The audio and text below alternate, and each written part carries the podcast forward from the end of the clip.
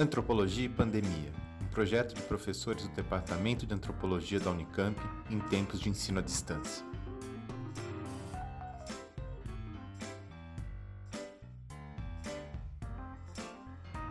Olá, pessoal. Este é o Antropologia e Pandemia, um projeto de professoras e professores do Departamento de Antropologia da Unicamp em tempos de pandemia e ensino online. Somos Bernardo Fonseca Machado, Gustavo Rossi, José Maurício Arruti, Taniele Rui e eu, Isadora Lins França. Esse é o nosso segundo episódio. No primeiro, a gente discutiu a produção feita na urgência pelas ciências sociais, especificamente pela antropologia, sobre esses nossos tempos pandêmicos. Hoje, o tema da nossa conversa é sobre biopolítica, necropolítica e racismo.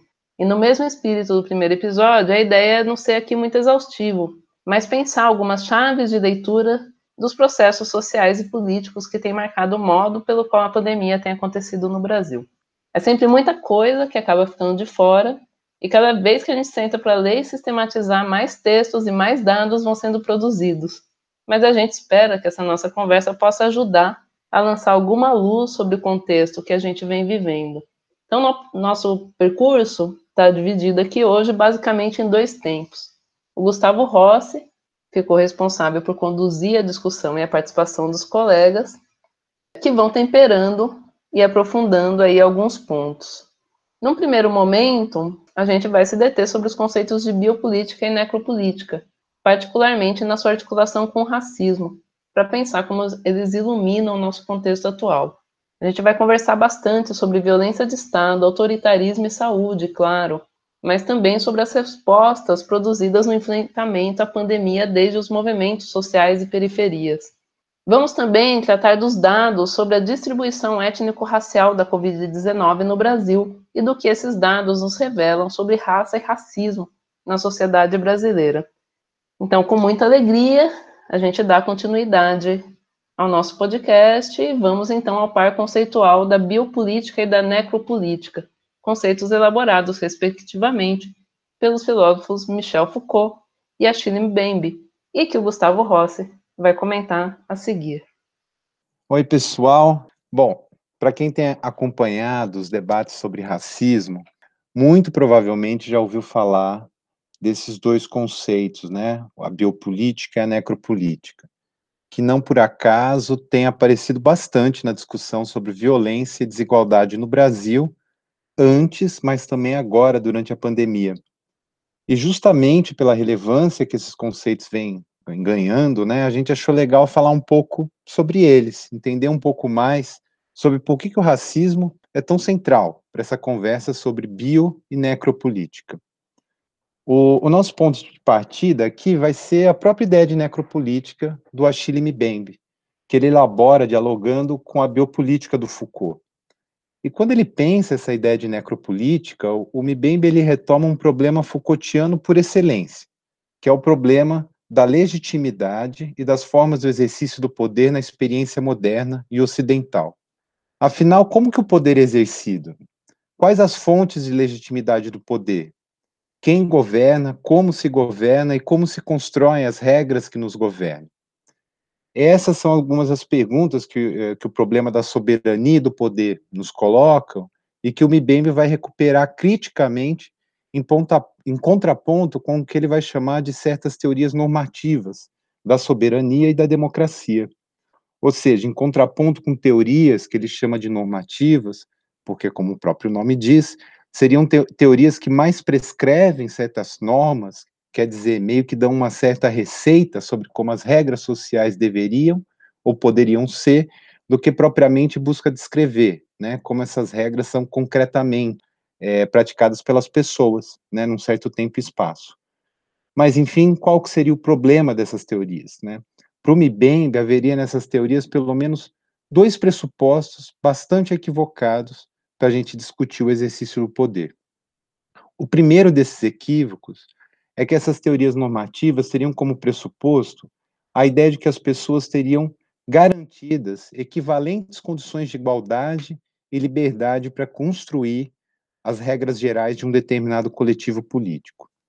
Já o segundo equívoco, fala para a gente o Mbembe, é que nessas teorias normativas, a política é pressuposta como um domínio de autonomia para a realização coletiva e comum de todos os sujeitos, como se todos eles tivessem condições de serem reconhecidos e ouvidos em pé de igualdade na produção das regras soberanas.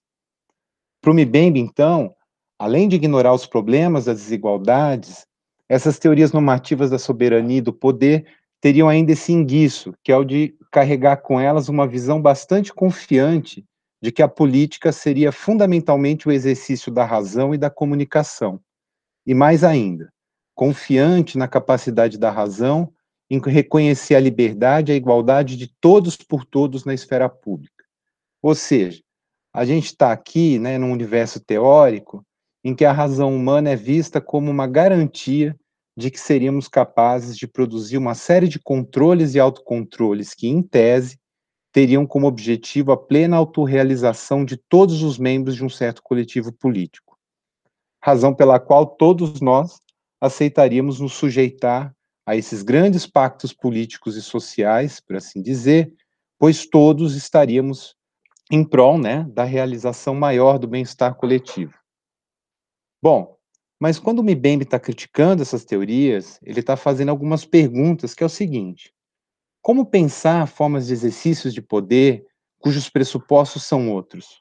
Ou melhor, como pensar formas de exercícios de poder cujos pressupostos se baseiam não no reconhecimento, mas na radical negação da igualdade de certas populações, como foi o caso do colonialismo, da escravidão negro-africana e do nazismo.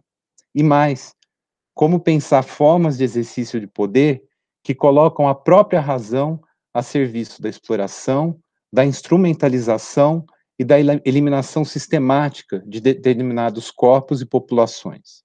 Ou seja, são perguntas que invertem um pouco o termo das coisas, porque ao invés de pensar a violência, a escravidão, a guerra e a morte como dimensões excepcionais ou como falhas das regras soberanas, vão colocar essas dimensões como o próprio objeto, o centro do problema, para entender as formas como o poder, por meio da colonização e da escravidão, foi exercido ao longo da história disso que a gente chama de sociedades capitalistas e ocidentais. Em resumo, para o Mbembe, pensar a questão da soberania significa fundamentalmente entender a capacidade de poder dizer quem pode viver ou morrer, ou melhor, do poder de reunir o direito legítimo de assassinar ou de deixar morrer uns em detrimento de outros, usualmente em nome de algo supostamente maior, como, por exemplo, a nação, a pátria, a civilização, uma moral, uma raça ou uma religião. Mas daí fica uma pergunta, porque se a soberania diz respeito à distribuição desigual da vida e da morte entre os governados, como é que a gente vai definir quem deve viver ou morrer? Quais os critérios para produzir e justificar esse corte, essa separação entre a vida e os corpos que serão considerados dignos de proteção e aqueles outros que serão sentenciados à morte ou à recorrente exposição à morte? Bom, gente, a resposta, e o racismo começa a entrar em cena, o Mbembe vai buscar justamente no Foucault, sobretudo na discussão com a biopolítica, quando, em trabalhos como Em Defesa da Sociedade, o Foucault vai desenvolver o conceito de biopoder, para dar conta, e aqui fazendo um resumo meio grosseiro, de um tipo específico de poder que ele vai chamar de normalizador. Um poder que, explica para a gente Foucault, começou a se desenvolver lá na Europa no século XVIII, e que foi se instituindo por meio da crescente importância social e política dos saberes relativos, não só às funções biológicas do nosso corpo individual, mas, sobretudo, do corpo humano enquanto espécie. E aqui a gente está falando não só da importância que passa a exercer as ciências médicas e biológicas, mas, sobretudo, aquelas ciências e tecnologias associadas à saúde e à reprodução da vida das populações incluindo aí as preocupações com a demografia, as estatísticas das populações, né, as preocupações com as taxas de natalidade, mortalidade, de suicídios, com a hereditariedade, com a nutrição, a higiene e a saúde pública, enfim, com todo um conjunto de preocupações no sentido de regular, de normalizar o que deveria ser o corpo e a espécie humana, discriminando assim quais corpos poderiam ser considerados saudáveis ou nocivos à reprodução de um certo patrimônio biológico idealizado da sociedade enquanto tal. E é por essa razão que o biopoder, e quando ele se transforma em discursos, rotinas institucionais, em enunciados científicos e em práticas estatais, ele vai permitir a instalação da lógica de uma espécie de guerra permanente contra esses inimigos internos da própria sociedade, e que vão ser tratados como uma verdadeira ameaça à saúde das populações e à reprodução desse seu patrimônio biológico. Quer dizer, a gente tem a lógica de uma guerra por meio da qual as sociedades vão invocar seus direitos legítimos de se defenderem daqueles corpos considerados danificados e por isso mesmo perigosos para a suposta normalidade da espécie humana.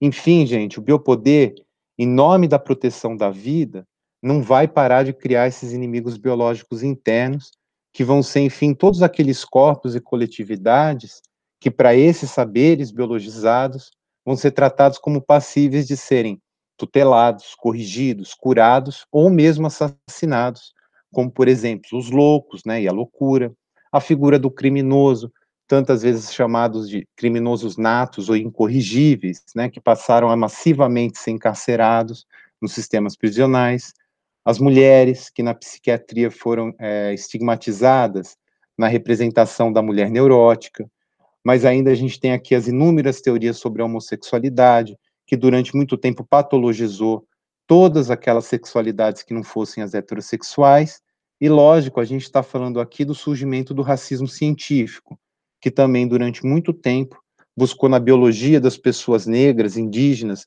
e não brancas em geral, provas e justificativas para todo tipo de desigualdades sociais, morais e intelectuais. E é por isso, então, que o racismo, né, essa política obsessiva com relação a essas supostas verdades que a biologia dos corpos seriam capazes de revelar, é por isso que o racismo é tão central, tanto para o Foucault quanto para o Mbembe. Porque para eles dois, o racismo foi justamente essa tecnologia política que permitiu à sociedade e o Estado moderno criar toda essa série de classificações e de hierarquias que foi capaz de legitimar não só o valor desigual das vidas, mas também o exercício desigual da violência e desse papel assassino do Estado contra seus inimigos, já que desse modo a biopolítica poderia então é, continuar a cumprir seu ideal, né, de uma vida social purificada desses seus elementos considerados perigosos para a população. Enfim, se de um lado a gente vê que a biopolítica estabelecer uma preocupação com a extensão da vida e desse fazer viver das populações, para o qual a branquitude tem sido um fator decisivo desse privilégio, de um outro lado, essa contraparte, né, essa sua contraparte, que é a necropolítica, o Mbembe vai justamente insistir que ela não pode ser pensada, em hipótese alguma, como uma dimensão meramente residual ou episódica da história ocidental algo que vale especialmente para países de passado colonial, como o Brasil, que construíram seus projetos de nação por meio da escravização e do genocídio tão sistemático quanto rotineiro de suas populações negras e indígenas. Ou para falar em outros termos, né, se a gente pegar a história da sociedade brasileira, a gente vai ver que o Brasil serviu e continua servindo como um grande laboratório de práticas e de formas de territorialização dessa necropolítica mas também um grande laboratório, não de democracia racial, como se acreditou um dia, mas antes da força com que o racismo foi se atualizando nas diferentes formas como o Estado e a sociedade brasileira foi construindo esses seus inimigos sociais racializados enquanto cidadãos de segunda e terceira classe, que é o que tem sido feito e agora de maneira mais uma vez radicalizada com os povos indígenas, com as comunidades quilombolas, com os movimentos negros, os movimentos sociais de modo em geral, com os movimentos sem terras, com as populações urbanas, negras e pobres. Pois é literalmente como inimigos, né? Como inimigos radicais que esses e muitos outros grupos historicamente estigmatizados na sociedade brasileira estão sendo tratados pelo governo Bolsonaro.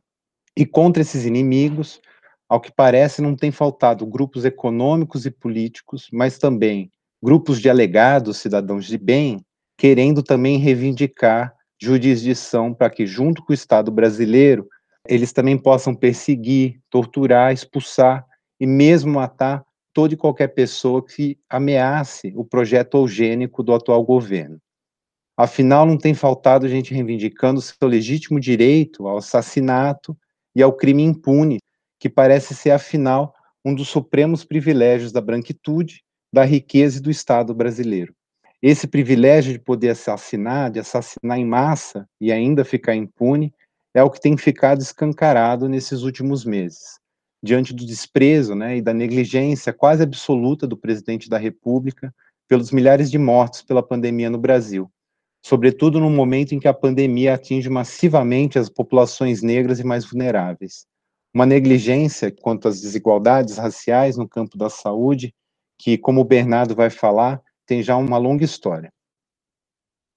Bom, então, o caso do Brasil é exemplar para a gente discutir algumas das manifestações da necropolítica, como o Gustavo acabou de apresentar.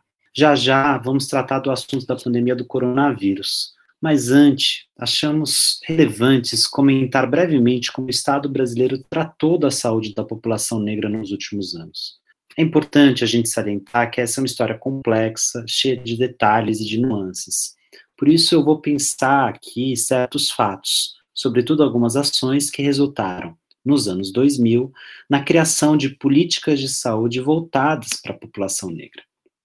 Bom, para situarmos o grau da negligência, vale destacar como o Estado brasileiro passou a discutir as relações entre raça e saúde somente no início do século XXI, levando em consideração os princípios de equidade e de igualdade.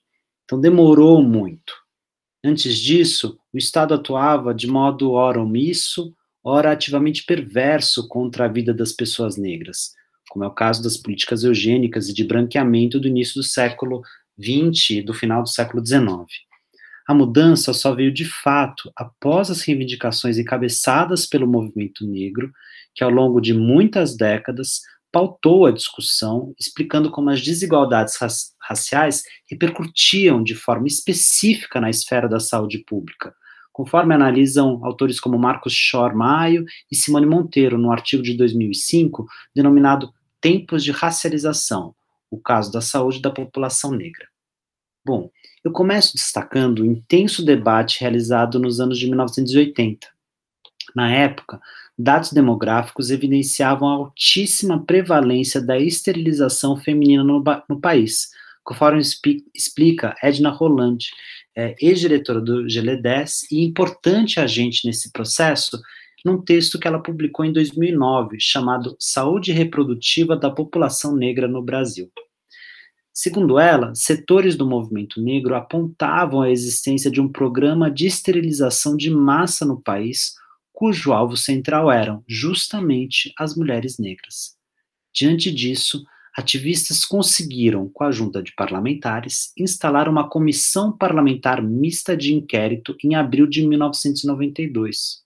O objetivo era, nas palavras da CPMI, averiguar a existência de políticas eugênicas ou racistas e sua implementação na saúde reprodutiva do país. Fecha aspas. A Luísa Bairros, que era representante do Movimento Negro Unificado, MNU, salientou na época como no Nordeste 66% das mulheres esterilizadas pelo programa, pelos programas estatais eram negras.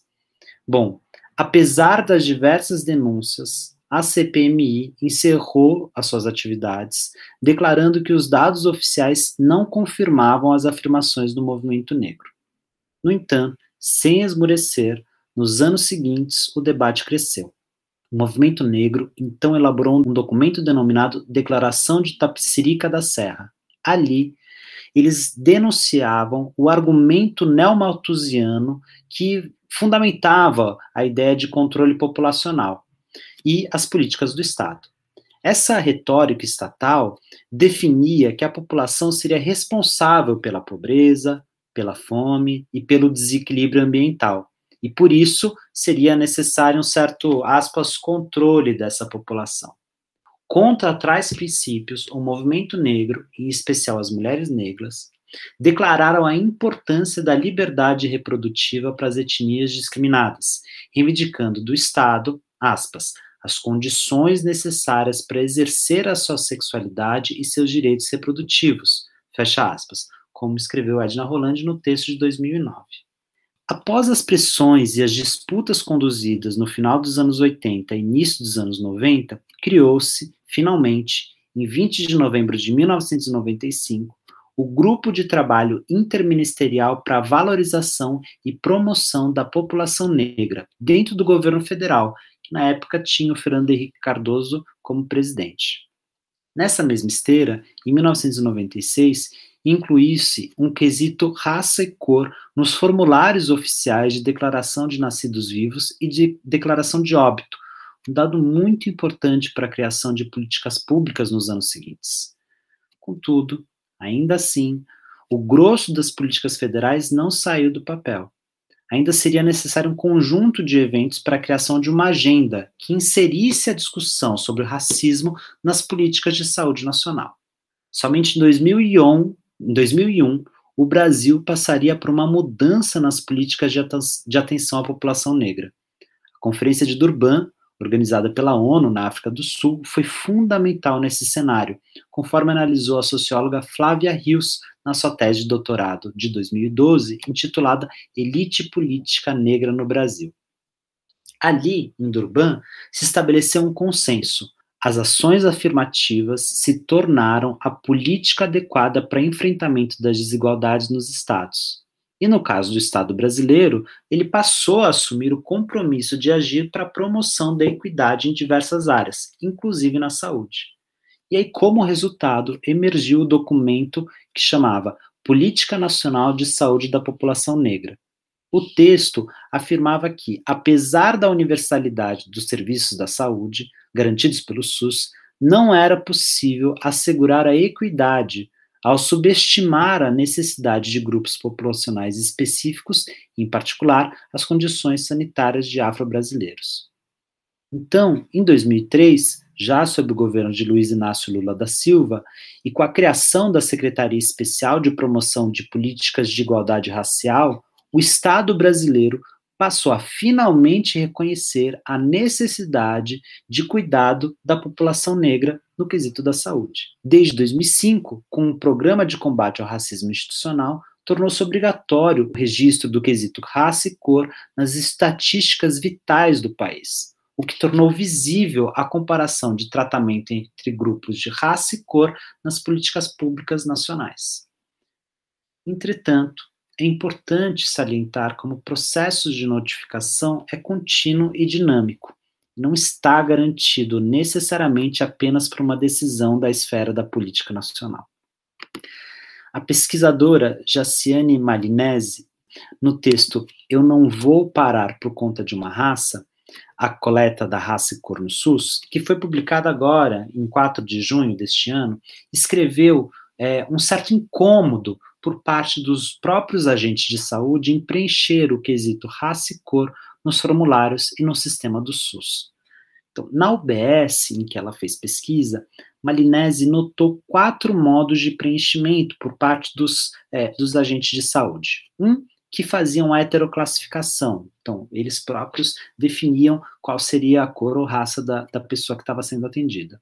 Dois, pela recusa em preencher o quesito raça e cor. Três, pela negociação do cadastrado para a escolha do box racial. E quatro, pela pergunta, de fato, à pessoa via autodeclaração, como ela se identificava. Durante a pesquisa, as pessoas, os profissionais que atendiam as pessoas no SUS, diziam a ela, né, aspas, eu achei um absurdo perguntar sobre a raça e cor. É, eu fico sem graça de perguntar, disse uma segunda pessoa. E uma terceira completou: Eu não sei o quanto é ruim falar com uma pessoa que ela é preta. Fecha aspas. Isso é, os próprios profissionais consideravam a coleta uma prática racista do Estado. E esse tipo de posição cria uma questão séria a ser discutida.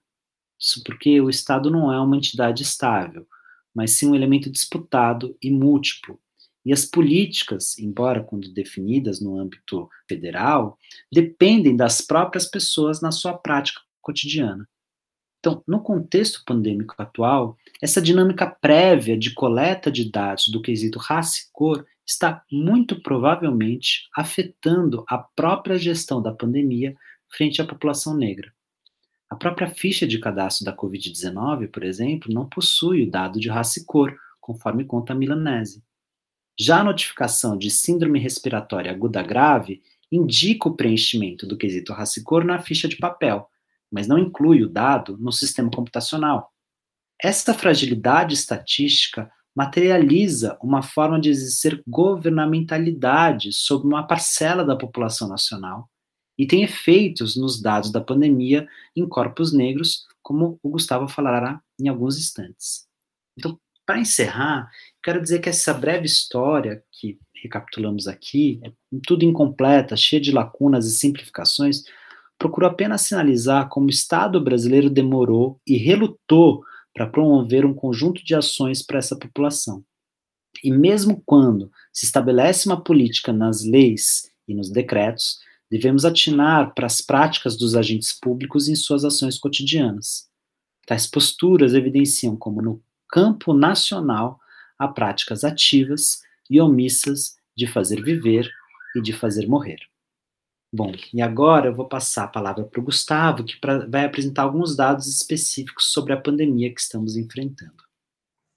Valeu, Bernardo. Eu acho que você fez apontamentos, acho muito importantes para a gente aqui. Primeiro, porque você traz justamente é, essa importância dos movimentos negros, e em especial das mulheres negras, para o campo dos direitos e da saúde no Brasil. E segundo, porque a sua fala deixa a gente entrever as muitas formas, né, como na história brasileira, foi difícil da representação estatística as relações entre raça e desigualdade e, e, que tem como consequência também a dificuldade de reunir informações que são fundamentais para a produção de políticas públicas voltadas para a população negra. Isso porque com a, com a Covid, em vários sentidos, a coisa não tem sido muito diferente. Uma vez que a dimensão étnico-racial vem sendo bastante negligenciada nas esferas estaduais e nacionais. No âmbito nacional, a publicação de dados sobre raça e cor da pandemia somente começou a ser oficialmente publicada pelo Ministério da Saúde a partir do dia 10 de abril, ou seja, quando já havia se passado mais de 40 dias desde, desde a confirmação do primeiro caso de Covid-19 no país, o que ainda assim somente acabou acontecendo por pressão jurídica da Sociedade Brasileira de Medicina da Família e Comunidade e da, da Coalizão Negra de Direitos, que reúne mais de 150 entidades do movimento negro brasileiro. Conhecer, portanto, o perfil étnico-racial da pandemia no Brasil tem sido um desafio constante. Não só porque o governo brasileiro vem sistematicamente né, é, manipulando e omitindo dados, como também no âmbito dos estados, algumas notícias recentes dão conta de que somente oito unidades da federação estão divulgando boletins mais sistematizados no que diz respeito ao critério de raça e cor.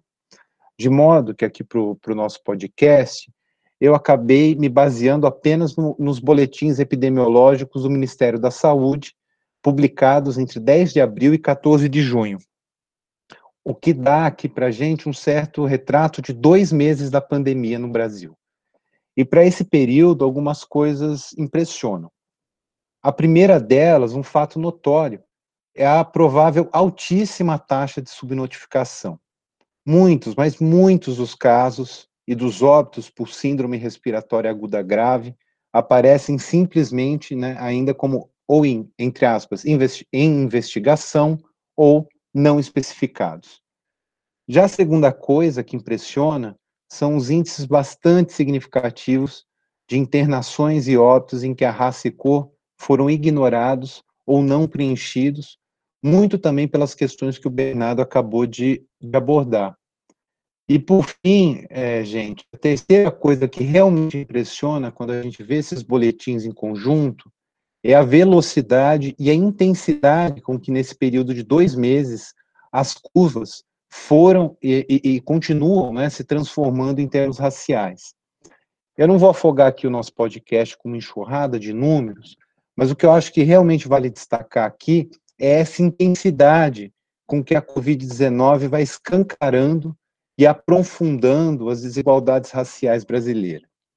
E para isso basta a gente pensar nos ritmos de crescimento dos casos de infecções e de óbitos por Covid-19 tendo por base os boletins oficiais do Ministério da Saúde. Bom, se eu não me, equivoquei nas contas, é o seguinte: entre a população branca, de início de abril até meados de junho, as infecções por Covid-19 cresceram basicamente 17 vezes.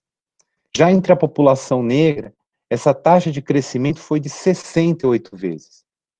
Entre os óbitos por síndrome respiratória aguda grave confirmadas para Covid-19, essas taxas são ainda mais impressionantes. Enquanto as mortes entre brancos cresceram 26 vezes, os óbitos entre a população negra cresceu 83 vezes desde início de abril. Ou seja, uma taxa de crescimento de morte de pessoas negras três vezes maior do que a de pessoas brancas.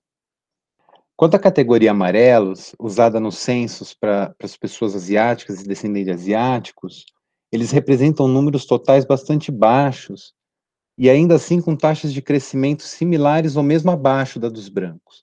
Muito diferente dos casos de infecção e de óbitos entre os povos indígenas, que muito embora numericamente baixo, parece estar crescendo em taxas bem mais próximas da população negra os óbitos entre indígenas multiplicaram mais de 60 vezes desde início de abril. E o caso dos indígenas, é, no entanto, certamente merece um pequeno comentário adicional, pois os números oficiais do Ministério da Saúde, além de não considerar os indígenas que vivem fora de terra homologadas, se mostram bastante frágeis e incapazes de revelar a real gravidade da expansão da pandemia entre os indígenas. Para os interessados, inclusive, vale destacar aqui e recomendar o site da PIB, da Articulação dos Povos Indígenas do Brasil, que tem se esforçado em levantar dados mais confiáveis, mas também mais preocupantes, porque indicam que entre os indígenas as taxas de letalidade são significativamente maiores do que a média nacional. Uma situação crítica, em parte por algumas razões eh, similares à das comunidades quilombolas, sobre as quais o Zé Marício vai explicar um pouco melhor para a gente. Ok, Gustavo, obrigado. Bem, infelizmente, quilombos, Covid-19 e necropolítica são temas que se encaixam muito bem. O nosso grupo de pesquisa aqui no IFIS está fazendo um monitoramento das notícias sobre o impacto da pandemia nos quilombos. Nós temos recolhido notícias de todo tipo. Muitas lives, campanhas de solidariedade, algumas notícias, alguns informes diretos feitos por moradores das comunidades, notícias sobre como a pandemia tem servido ao oportunismo privado ou governamental na tentativa de avançar na expropriação dessas comunidades, entre outros. Mas para esse episódio eu vou destacar o tema da subnotificação, ou, ou melhor dizendo, o problema da invisibilidade quilombola diante da pandemia. Bem, se a subnotificação é um problema nacional, quando nós falamos de comunidades rurais, e entre elas comunidades quilombolas, o problema parece mudar de escala. A situação de precariedade dessas comunidades com relação às políticas fundiárias e educacionais tem sido bastante abordada pela literatura. Mas a pandemia, a pandemia veio nos alertar sobre a necessidade a urgência de jogar luz sobre essa terceira precariedade, relativo ao acesso às políticas de saúde. Nesse sentido, eu gostaria de destacar duas iniciativas do movimento quilombola em parceria com universidades e organizações da sociedade civil. A primeira e mais visível é a iniciativa da CONAC, Coordenação Nacional de Comunidades Quilombolas, em parceria com o Instituto Socioambiental. Eles criaram a plataforma Observatório da Covid nos Quilombos, essa é uma iniciativa que serve para denunciar a invisibilidade da pandemia nos quilombos, ao mesmo tempo que toma a frente no seu monitoramento. A plataforma realiza a contagem atualizada dos números de casos monitorados, dos casos confirmados e dos óbitos, assim como oferece essas mesmas informações projetadas em um mapa interativo, onde é possível localizar as comunidades com casos e os hospitais públicos próximos. A plataforma conta também com uma lista de notícias sobre o tema atualizada diariamente. Na última consulta que nós realizamos antes de gravar esse episódio, os números eram 180 casos monitorados, 723 casos confirmados e 84 óbitos. Concentrados na região norte, principalmente Amapá e Pará. Trata-se, portanto, de uma iniciativa de grande importância ao visibilizar é, esses casos específicos em comunidades quilombolas e, eventualmente, servir de base a algum tipo de política que, eventualmente, possa ser produzida sobre o tema. A segunda iniciativa que eu gostaria de destacar é o levantamento regional realizado pelo Conselho Estadual de Comunidades e Associações Quilombolas do Estado da Bahia, em parceria com pesquisadores de três universidades públicas: a Universidade do Estado da Bahia, a Universidade Federal do Oeste da Bahia e a Universidade Federal do Recôncavo Baiano. A pesquisa foi realizada entre março e abril nos povoados quilombolas do território Velho Chico. Esse é o nome de um dos 27 territórios de identidade em que o estado da Bahia está dividido para efeitos de planejamento de políticas públicas. O território Velho Chico abarca 16 municípios, e desses, 11 possuem comunidades quilombolas. No total, foram 35 territórios quilombolas pesquisados, que somam mais de 100 localidades. A pesquisa cobriu 7.600 famílias, aproximadamente, mais de 4.100 domicílios, que reúne mais de 15.500 pessoas. A primeira informação relevante é que nesses territórios os domicílios contam com uma média, de, uma média simples de 3,7 pessoas, e a proporção de idosos acima de 60 anos varia entre 4% e 17%, chegando a uma média de 10%. Dos 35 territórios quilombolas cobertos pela pesquisa, apenas 20 contam com atendimento por agente comunitário de saúde. Mas desses 20, em apenas seis deles esse atendimento é realizado por meio de um posto de saúde localizado no próprio território. E mesmo nessa meia dúzia de casos, o atendimento que já era precário antes da pandemia, em termos de infraestrutura e de regularidade, sofreu muito depois da pandemia, levando à redução das equipes do Programa de Saúde da Família e dos dias em que essas equipes atendem a essas comunidades. Em alguns casos, as equipes simplesmente pararam de atender as comunidades. Bem, esses casos são os casos em que os postos, que existem postos de saúde na, no território. Portanto, 29 casas, 29 comunidades não têm postos de saúde no seu território. E dentre essas 29, 13, em 13 delas, os moradores são cadastrados em programas de saúde situados em outras comunidades próximas. Em outras 13 comunidades, os moradores só têm acesso à saúde por meio do deslocamento até a sede do município. E aí é nesse contexto que ganha dramaticidade um segundo problema decorrente da discriminação histórica sofrida por tais comunidades na distribuição de políticas e recursos públicos. Além da própria saúde, a precariedade das estradas e do transporte. Das 35 comunidades entrevistadas, 18 declararam que a situação de suas estradas é péssima e outras nove declararam que a, que a situação é ruim. Além disso, os moradores dessas comunidades precisam deslocar-se por meio de transporte ilegal, de frequência irregular ou fretados, e quase sempre sem manutenção adequada. Ou seja, além do próprio transporte constituir um fator de risco constante, ele pode inviabilizar o atendimento em casos de urgência. Outro aspecto interessante que é revelado por esse relatório é que as ações de assistência e o auxílio governamental anunciados durante a pandemia como a doação de cestas básicas, o apoio médico hospitalar, são medidas que atingem quase que exclusivamente a população da capital, Salvador. No interior, em especial nos territórios abordados, as políticas emergenciais, sejam elas federais, estaduais ou mesmo as municipais, não, não haviam alcançado ainda, em abril, quando foi realizada a pesquisa, as comunidades quilombolas. O auxílio emergencial de 600 reais, por exemplo, não tem contemplado todas as pessoas cadastradas nas comunidades. Mas com a pandemia, essa ajuda tornou-se fundamental. No caso das comunidades com predominância de produtores agrícolas, por exemplo, que vendem parte de sua produção doméstica nas feiras das cidades próximas, isso já não é mais possível, porque as sedes municipais levantaram barreiras sanitárias. No caso das comunidades com grande proporção de pessoas que vendem seus dias de trabalho na cidade, o problema é mais ou menos o mesmo.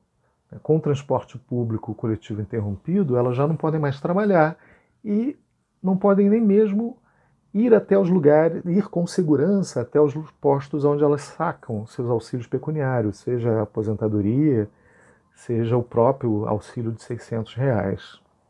Assim, me pareceu interessante destacar essa pesquisa, porque apesar dela não oferecer um monitoramento sobre os casos, né, sobre a contaminação, sobre o avanço da contaminação, como acontece no Observatório da CONAC, ela oferece, por outro lado, uma espécie de retrato das condições sociosanitárias dessas comunidades. E é justamente esse retrato que nos permite identificar as causas de uma subnotificação estrutural, se é possível falar nesses termos, que talvez nunca permita que tenhamos uma noção clara do quanto as comunidades quilombolas foram afetadas por essa pandemia. A famosa subnotificação, que é um problema nacional, nesse caso, corresponde diretamente a um subacesso à saúde, ou seja, uma subcidadania. Portanto, a situação das populações quilombolas é particular hum, no, do ponto de vista da subnotificação e precisaria de uma abordagem específica. Bem, é isso. Retorno a você a palavra, Gustavo.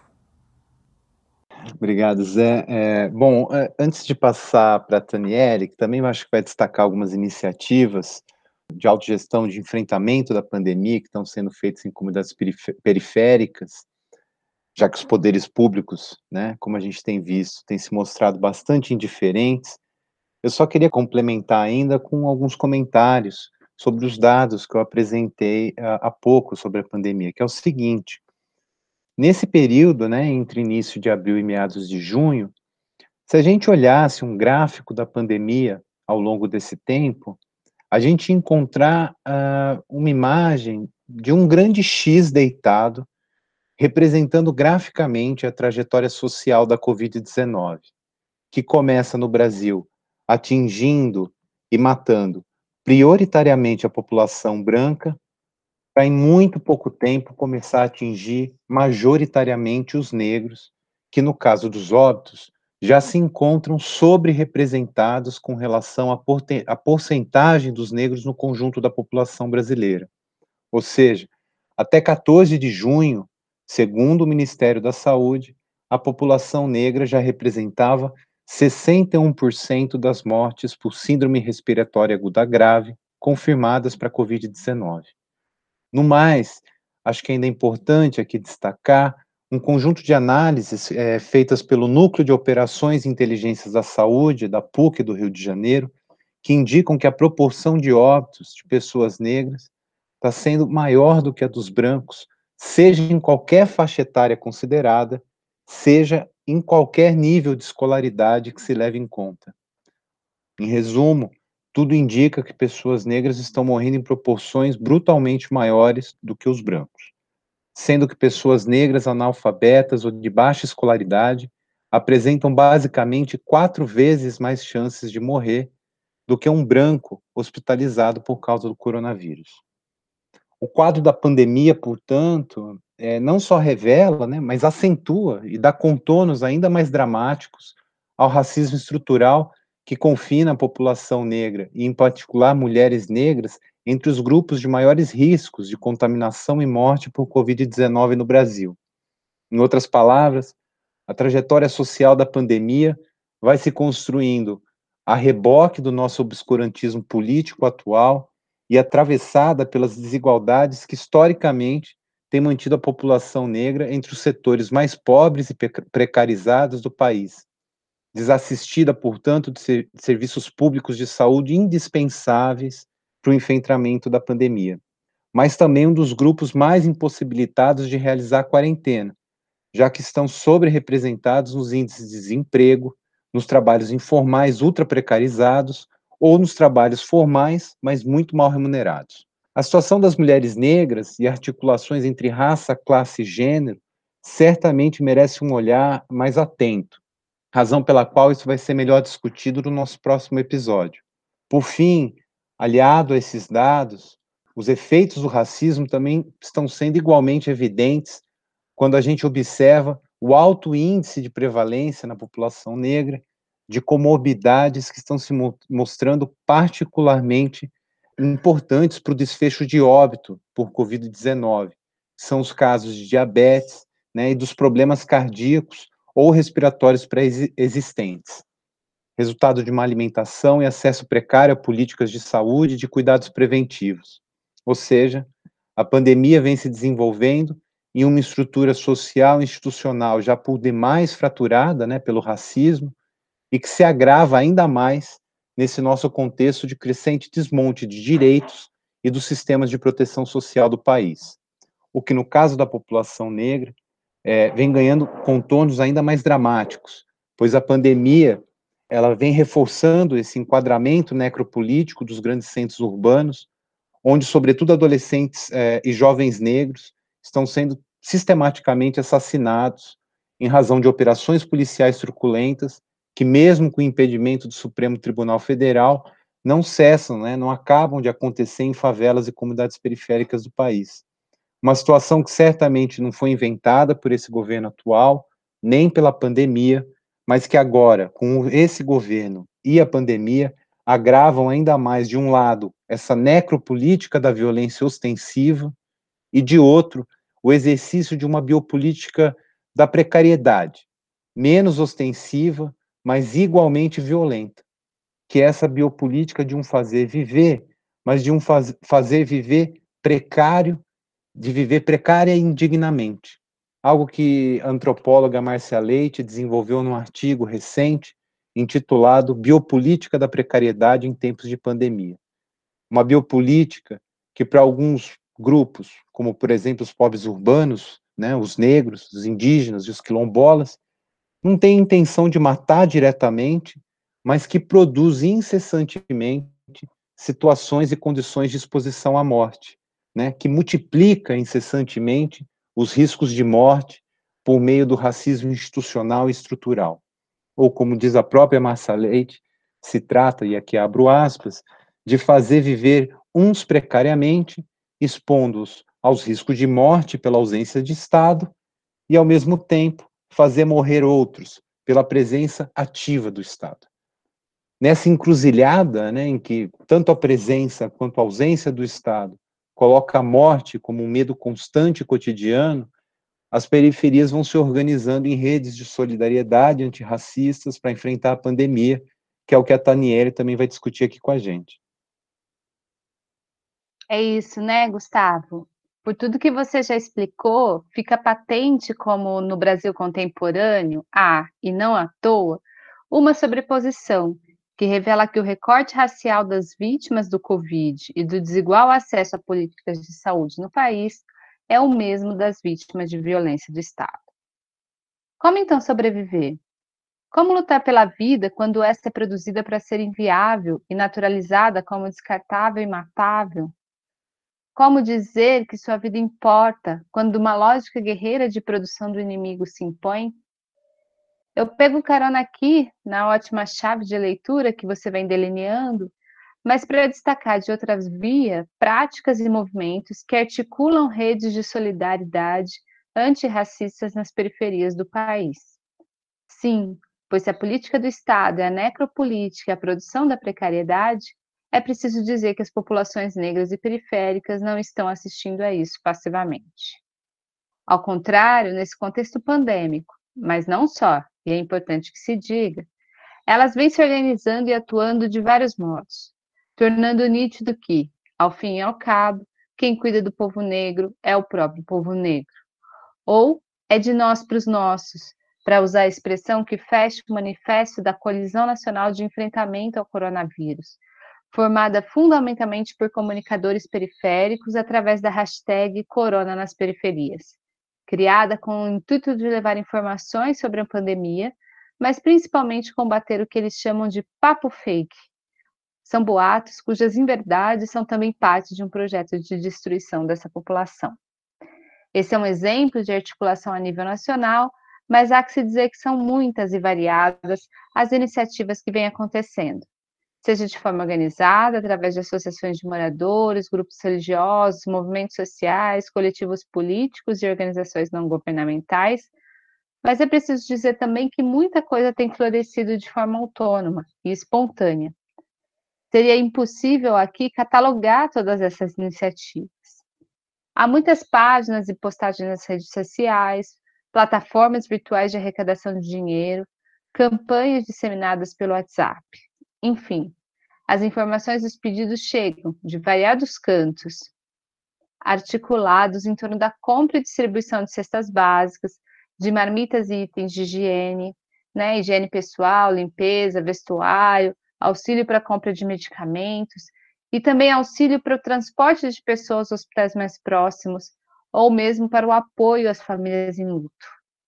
Longe da constituição de uma rede de solidariedade difusa e hierárquica, né, quero aqui chamar a atenção para essa ajuda horizontal, onde quem compra é quem mora nesses territórios, quem distribui é quem mora nesses territórios, quem vive nesses territórios os cuidados e está, portanto, também atravessado por todos os seus conflitos e burocracias.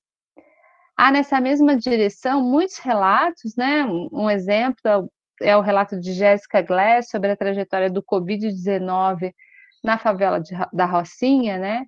Onde ela vai mostrar ações implementadas pelos próprios moradores no sentido de contribuir para ampliar as informações sobre a doença e, nesse sentido, auxiliar os esforços de prevenção e orientação, muitos deles temperados com humor e senso de urgência.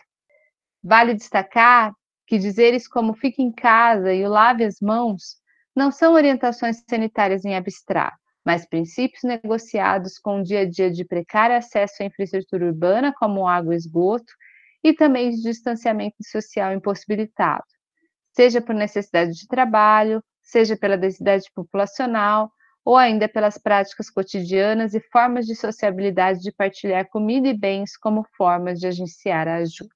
A Eliana Souza Silva é uma liderança comunitária do Complexo da Maré, no Rio de Janeiro, e ela foi entrevistada por Kátia Mello na série Reflexões na Pandemia.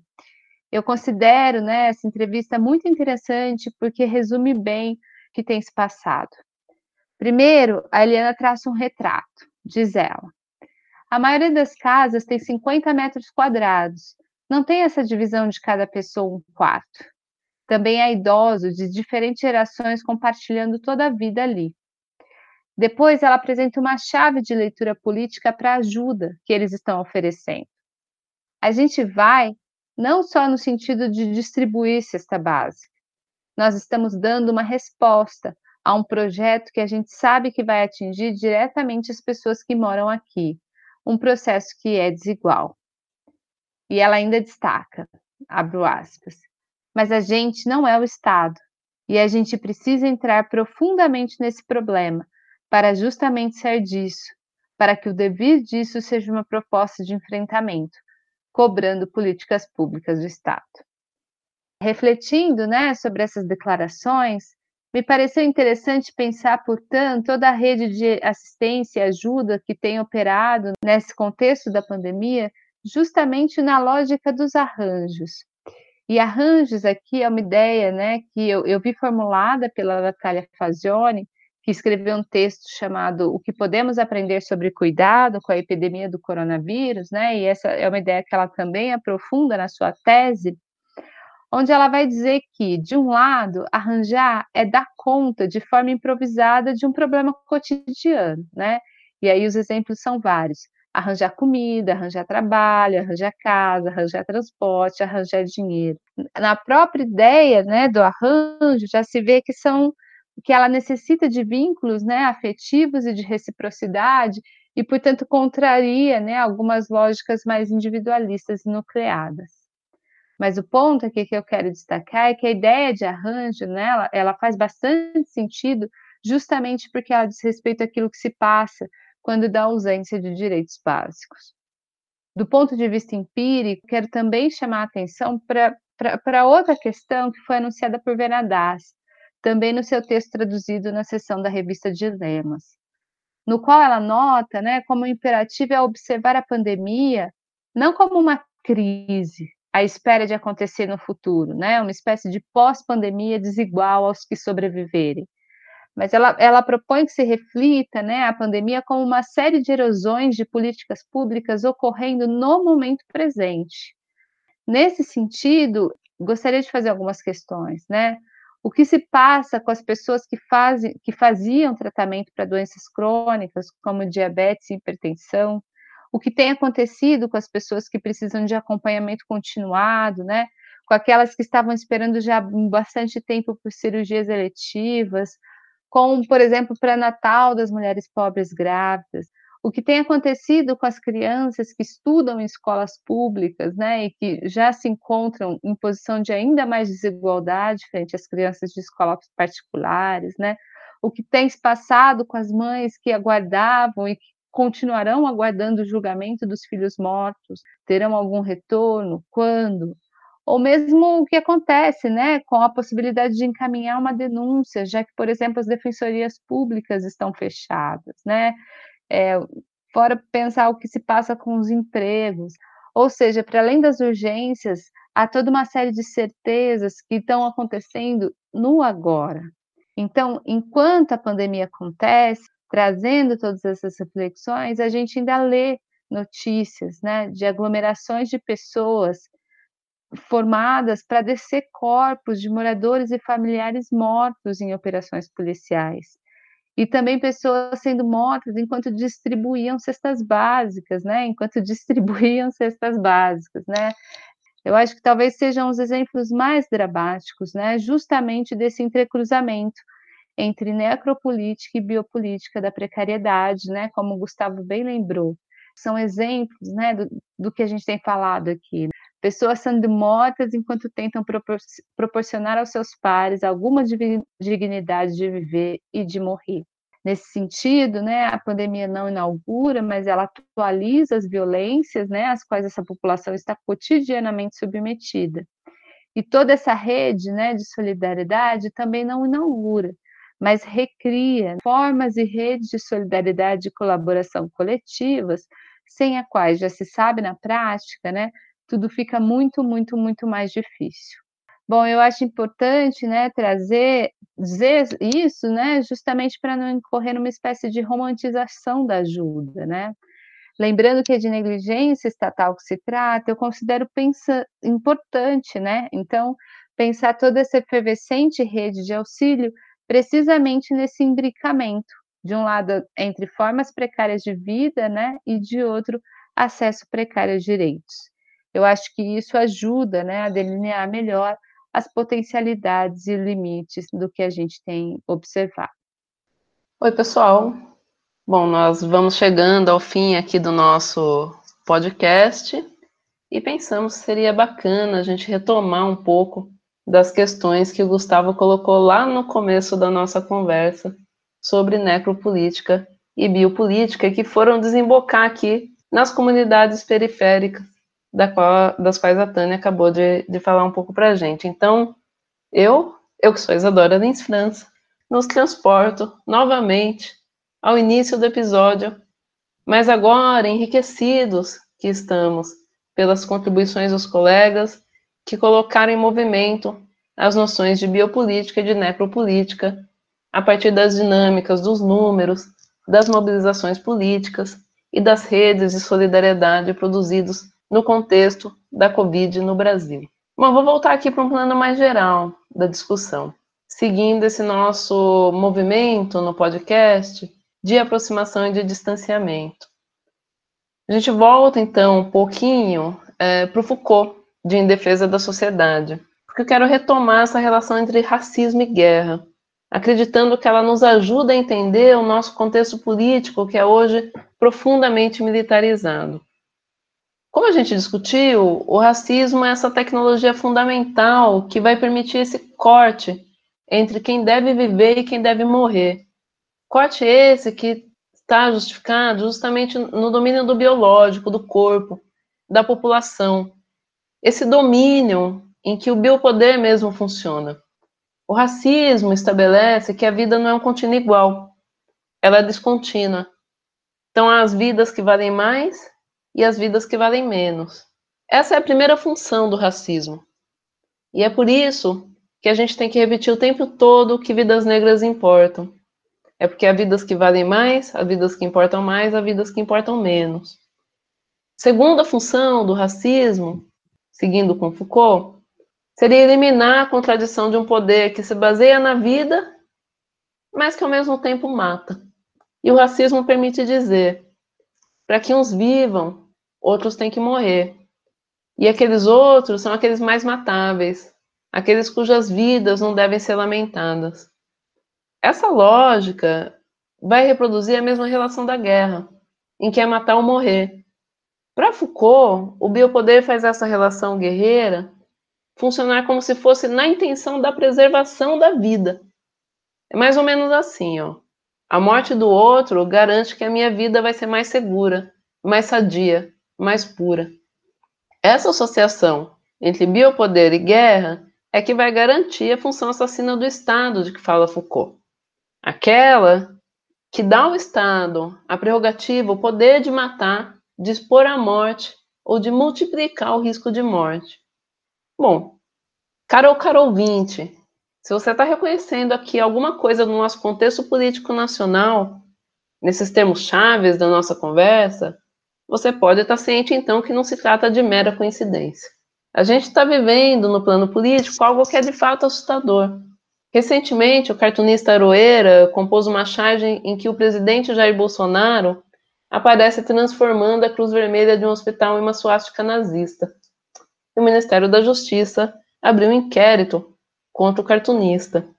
Eu não quero aqui fazer nenhuma comparação estapafúrdia, mas não me parece à toa que o nazismo vira e mexe aparece como uma sombra que se projeta aí sobre o nosso autoritarismo. Para Foucault, foi na sociedade nazista, justamente, que a junção de biopoder e a função assassina do Estado atingiram seu grau máximo. O nazismo, então, foi um Estado absolutamente racista, absolutamente assassino e também absolutamente suicida. E de certo, a gente identifica no Brasil do Bolsonaro um governo da morte que nos assusta e que vai oferecer ali no limite a ameaça da sua autoextinção. Mas é bom lembrar aqui, gente, que o nazismo apenas levou ao máximo um jogo que está inscrito aí nessa leitura Foucaultiana, no próprio modo de funcionamento do Estado. E aí a gente fica um pouco com isso na cabeça para voltar agora às epidemias e pensar como tudo isso dança uma valsa muito da estranha no contexto que a gente está imerso. Aqui eu vou para o meu segundo ponto: a relação entre biopoder, guerra e epidemias e eu vou começar com a contribuição do Paul Preciado, em Sopa de Wuhan. Para o Preciado, as epidemias materializam no corpo individual obsessões que já dominam a gestão política da vida e da morte das populações. É como se elas botassem a biopolítica e a necropolítica para girar diferente e provavelmente mais rápido. É engraçado como um evento da escala da Covid provoca em nós o acionamento de uma memória coletiva que ajuda a interpretar o medo e a ruptura brutal que a gente vive hoje. Essa memória coletiva, né? Entre os LGBT, a memória de uma outra pandemia continua fresca. E ela tem sido constantemente chamada à cena. Estou falando aqui da AIDS. A AIDS deixou um rastro de violência e discriminação nos anos 80, e por muito tempo a estratégia dos governos foi simplesmente deixar morrer Deixa morrer essa gente que não presta. Os grupos de risco, as bichas e putas que ameaçam a sociedade dos homens de bem, dos quais o Gustavo falou pra gente há pouco. É a mesma perspectiva de que, bem, se eles morrerem, nós vamos viver mais e melhor, de que fala aí o Foucault.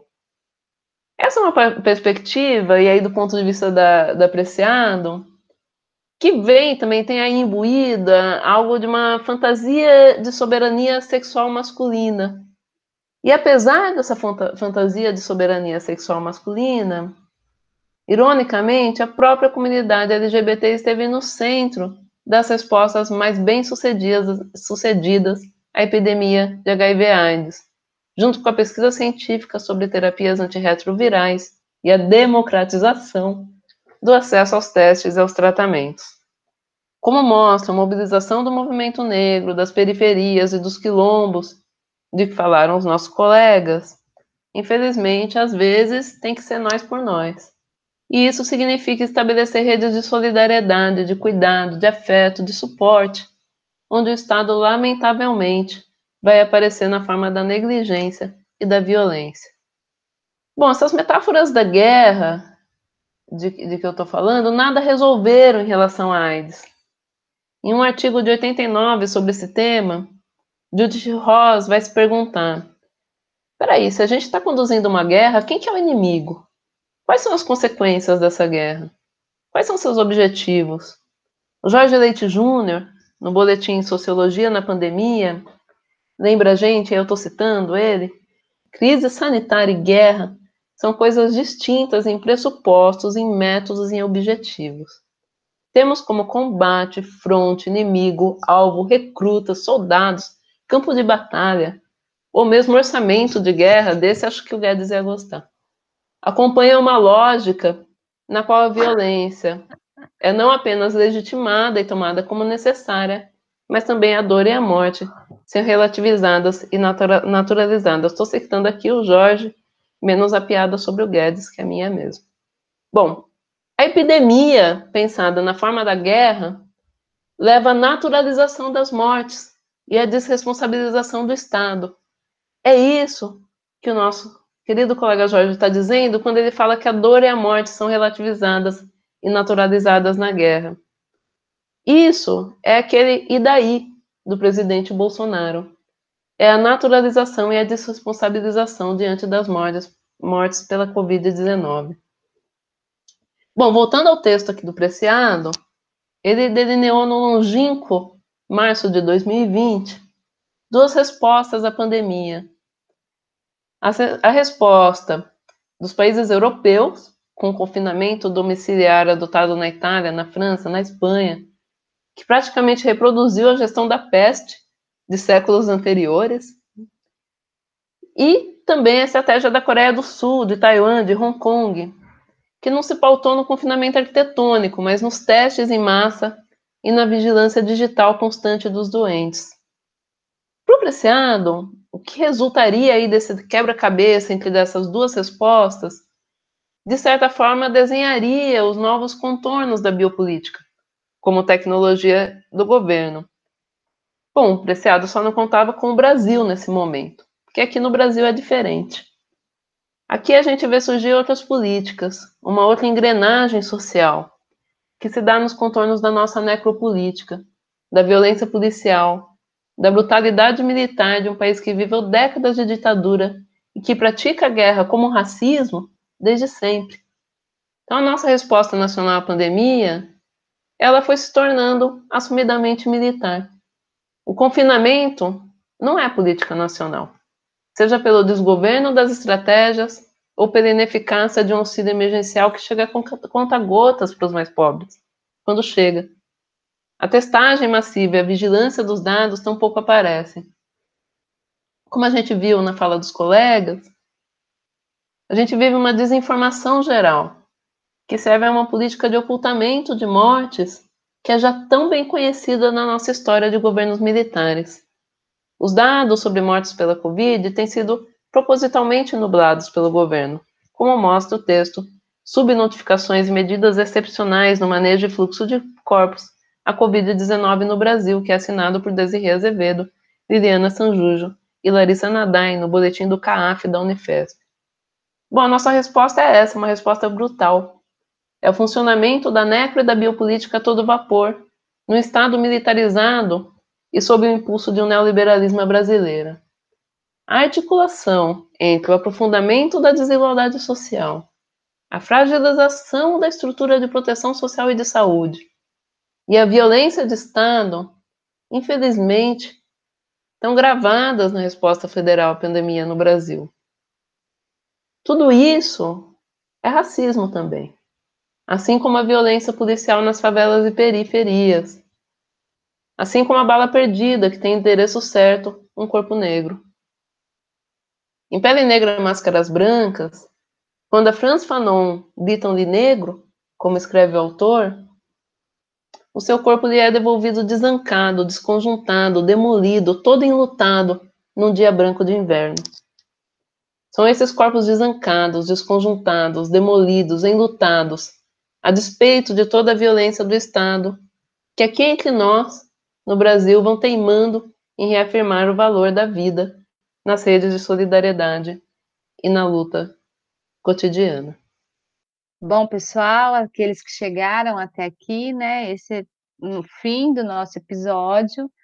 Foi muito difícil para a gente decidir sobre o que incluir ou sobre o que deixar de fora, né? No momento em que o racismo está no centro dos debates públicos. Isso em razão de uma série de eventos, né, que tanto no Brasil quanto nos Estados Unidos e mesmo mundialmente estão despertando reações de revolta e indignação coletivas contra a morte de pessoas negras, dentre as quais a de George Floyd nos Estados Unidos, ou adolescente João Pedro no Rio de Janeiro, do menino Miguel em Recife. É importante dizer seus nomes, mas infelizmente são apenas os nomes mais recentes das mortes e dos assassinatos rotineiros provocados pelo racismo. Seja pelas mãos ou pelas armas do Estado dos operadores né, da violência policial, seja pela branca indiferença das mãos que abandonou uma criança negra sozinha no elevador do nono andar de um condomínio de luxo. Como recentemente afirmou Mano Brown, se desmontar o racismo, o Brasil cai junto. A força do racismo na sociedade brasileira reside justamente aí, nessa sua dimensão invasiva e estruturante, tanto das formas como o Estado se faz presente ou ausente na vida dessas pessoas, quanto daquelas nossas relações mais miúdas e cotidianas. Para a teórica feminista Sarah Med, o racismo organiza uma série de fronteiras de negociações espaciais e táteis que vão definir as diferentes formas como os corpos se tocam ou podem ser tocados, se com cuidado, atenção e respeito, ou se com força, truculência, evitação ou indiferença. Vivemos em tempos perigosos, disse Dona Harry, outro intelectual feminista. Ela disse isso bem recentemente no Twitter. Três emergências do nosso tempo são mencionadas por elas nas suas ambivalências. A primeira delas é a própria pandemia, que acontece em meio a poderosas práticas emergentes de cuidado coletivo. A segunda é a escalada feroz do neofascismo e capitalismo racistas, que vem acompanhado dos movimentos antirracistas indígenas por justiça e cuidado. A terceira está relacionada ao capitalismo da catástrofe e seus graves efeitos ambientais, confrontados pela recusa do excepcionalismo humano e pela afirmação dos laços entre seres humanos e não humanos na Terra. Segundo Harry, esses são tempos perigosos, mas talvez, quem sabe talvez, há uma chance para que se abram tempos melhores. Nesse episódio, abordamos duas dessas emergências, explorando os nexos entre pandemia e racismo. Tentamos fazer isso de forma que a dura realidade que enfrentamos não sufoque os sinais que aqui e ali nos fazem acreditar que haverá um tempo melhor. Até a próxima!